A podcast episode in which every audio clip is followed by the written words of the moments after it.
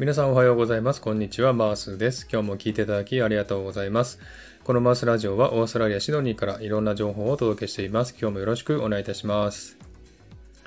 えー、さて、サクッとオーストラリア。このコーナーはオーストラリアの豆知識をエンジョイしてもらうコーナーです。44回目の今回はオーストラリアの豆知識パート19をお送りしたいと思います。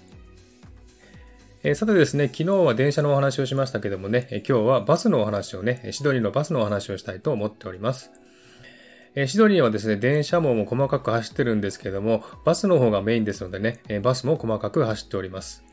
で、シドニーのバスは何種類かありましてですね、え青が普通の市内バス、赤はエクスプレスバス、黄色は遠くの地域に行くバスなどと分かれていますね。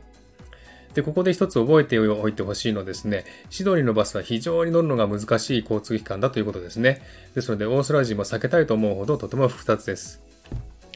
で、まずですね、乗り方をお話ししたいんですけれども、まず電車の話でも言いましたけれども、シドニーの公共交通機関はオパールカードというね、日本の suica やパスモのようなものを使って乗りますね。ただしこのオパールカードはシドニーだけ有効なんですね。カードは大人、子供、シニアの種類がありまして、コンビニやニュースエージェンシーで買うことができます。で、カードの中のお金がなくなったらですね、駅などにある機械でチャージできますし、ウェブサイトで登録しておけば自動チャージもできます。今は現金も受け付けないバスが多いですのでね、旅行者でもこのオパールカードを買って使わないといけないということですね。で、乗り方はですね、えバスをですね、停留所で待ってまして、で、バスが来たら手を挙げないと止まってくれないという仕組みになってますね。ですので注意した方がいいですね。で、バスの正面の上の方に番号とナンバーが書いてあって、自分の乗るバスの番号を探してですね、そのバスが来たらすかさず手を挙げないといけないんですね。で、手を挙げるのを遅れると止まってくれないこともあります。で自分の経験のお話をしますとですね、えー、夕方5時過ぎるとですね、バスの本数が半分ぐらいに減っちゃうんですね。ですので、1本逃すと30分、20分待たないといけないということはよくありますね。で、人がたくさん来るバス停ならいいんですけども、人も来ないね、田舎の方のバス停だとですね、バスが来るのかどうかも不安ですね。で、お目当てのバスが来たらですね、手を挙げるんですけども、バスの乗客の定員数があってですね、バスの本数が減ると乗客が増えますので、バスの中に乗っているね、乗客が多いと、手を挙げても止まってくれないっていうことがよくあるんですね。そうしますとまたね、20分、30分待たないといけないんですね。え寒い冬に人気のないバス停でバスが止まってくれなかったりすると非常にひもじい思いをするんですね。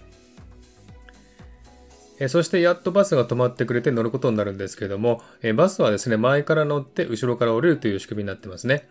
で、乗った時に入り口にある機械にオパールカードをタップします。そして降りるときはですね、日本と同じような降車用ボタンがありますので、それを押して運転手に知らせます。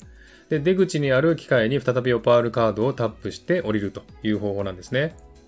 で、ここでまた注意なんですけどもね、えー、バスの中でバス停のアナウンスがないんですね。ですので、えー、周りの景色を見て目的地に近づいたら降車用ボタンを押すという仕組みになってますね。ですので、周りの景色を見て降りるところを見逃さないようにしないといけません。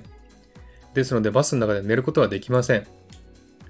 えー、シドニー市内ならね、数百メートルごとにバス停があるので大丈夫なんですけども、えー、住宅街などはですね、えー、どこに行っても同じような景色なので、え降りるとかよくわかりません。ですので、バス停の近くの目印をあらかじめ調べておかないといけないということですね。ですので、非常に乗りこなすのが難しいです。で現地の人もですね、自分の家と会社とかですね、自分の家と友達の間とかという路線しかわからないんですね。ですので、行ったことのないところにバスで行くっていうのは非常に冒険なんですね。そしてあまり人が利用しない路線はですね、週末はバスが走ってないことが多くてですね、非常に不便です。ですが、唯一のメリットはですね、電車の話でも言いましたけれども、シドニーの電車路線部はですね、バスが24時間走ってますので、終電を逃してもバスで帰ってくれるということくらいでしょうかね。はい、そんな感じでね、今日はバスのお話をね、えー、しましたけれども、えー、バスは非常に難しいですのでね、旅行者の方は注意した方がいいんじゃないかなと思います。また日本のバスとね、比べてみてですね、違いとかあったら、えー、コメント欄で教えてください。では今日はこれで終わりにしたいと思います。え、ハートボタンポチッと押してもらえたら嬉しいです。ではまた次回お会いしましょう。チアーズ